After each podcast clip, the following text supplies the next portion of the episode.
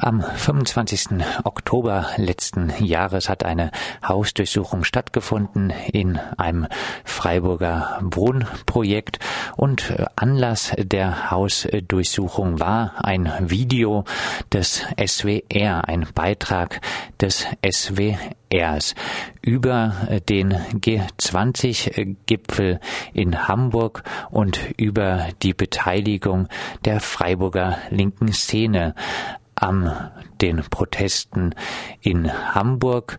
Dort zu sehen war eine Person, die die Ereignisse in Hamburg eingeordnet hat und äh, die Person hat zwar gesagt, dass dort auch einige blöde Aktionen gelaufen seien, aber dass dort auch einige gute Aktionen gelaufen seien. Und äh, die Person im Video hat ausgesagt, hat sich positiv bezogen auch auf äh, die Plünderung von Supermarktketten und das in Brand setzen einer Bank. Und das war dann Anlass für äh, die Freiburger Staatsanwaltschaft zu ermitteln. Und zwar ging es um den Vorwurf der Billigung von Straftaten. Billigung von Straftaten auch ein durchaus bemerkenswerter Paragraph, der nicht allzu oft in Anschlag gebracht wird.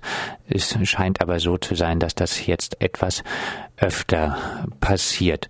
Und um zu beweisen, äh, dass äh, der nun Angeklagte zu sehen war auf dem Video, gab es jetzt dann an dem 25. Oktober die Hausdurchsuchung und im Rahmen der Hausdurchsuchung kam es dann auch äh, zu einem Handgemenge und daraus folgte dann später der Vorwurf gegen zwei Angeklagte.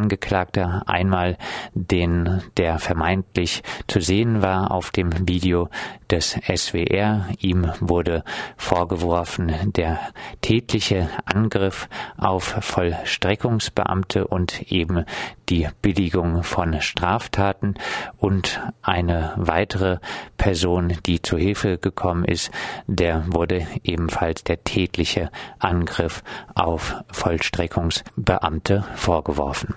Also dann ging es in dem Prozess gleichzeitig um dieses umstrittene Video und auch um die Vorgänge bei der Hausdurchsuchung. Ganz äh, genau.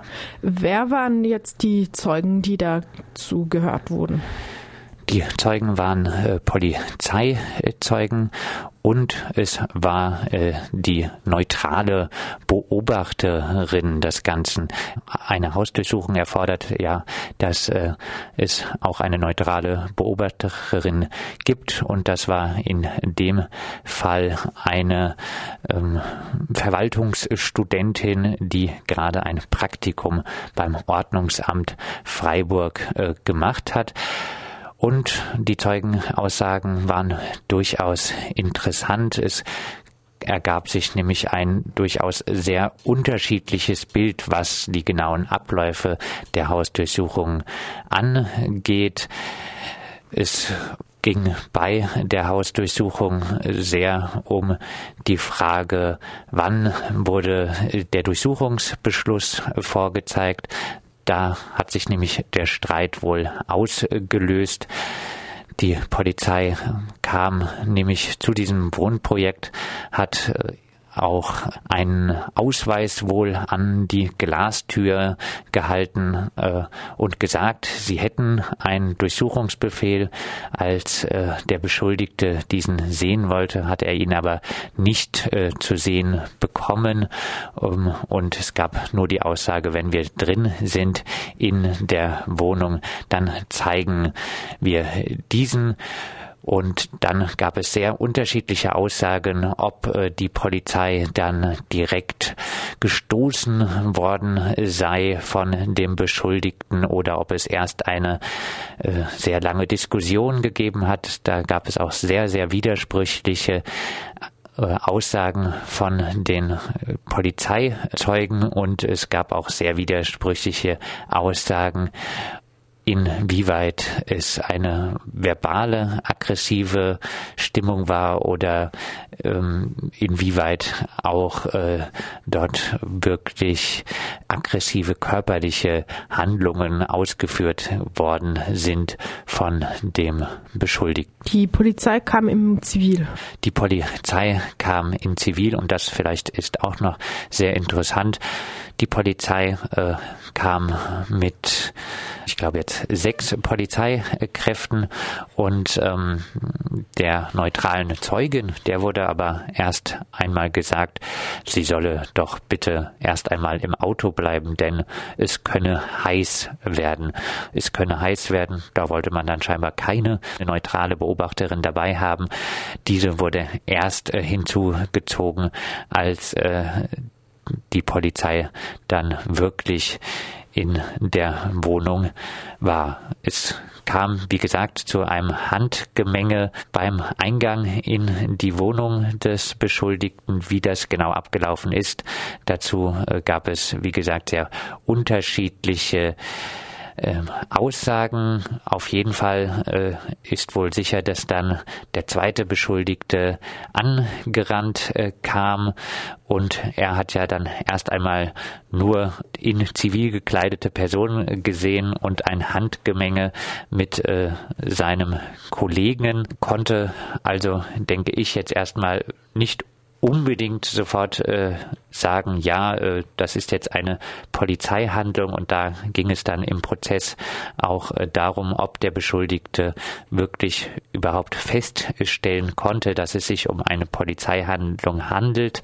denn äh, nur wenn er äh, das wirklich äh, wissen konnte, dann konnte er sich ja auch strafbar machen, indem er ein tätlichen Angriff auf Polizeibeamte ausgeführt hat. Es gab da wirklich sehr widersprüchliche Äußerungen dazu, ob äh, schon geschrien wurde, äh, wir sind die Polizei oder ob nicht. Eine Polizeizeugin hat es explizit äh, keine äh, weiteren Äußerungen gehört. Ein anderer Polizeizeuge sagte, er äh, hat sich umgedreht und gesagt, wir sind die Polizei. Ein anderer Polizeizeuge, der äh, später hinzukam zu dem Geschehen, hat erläutert, äh, dass als er gesagt hat, äh, Polizei, Hände auf den Rücken, sei der zweite Beschuldigte, der dem Hauptangeklagten zur Hilfe gekommen ist, sehr kooperativ gewesen.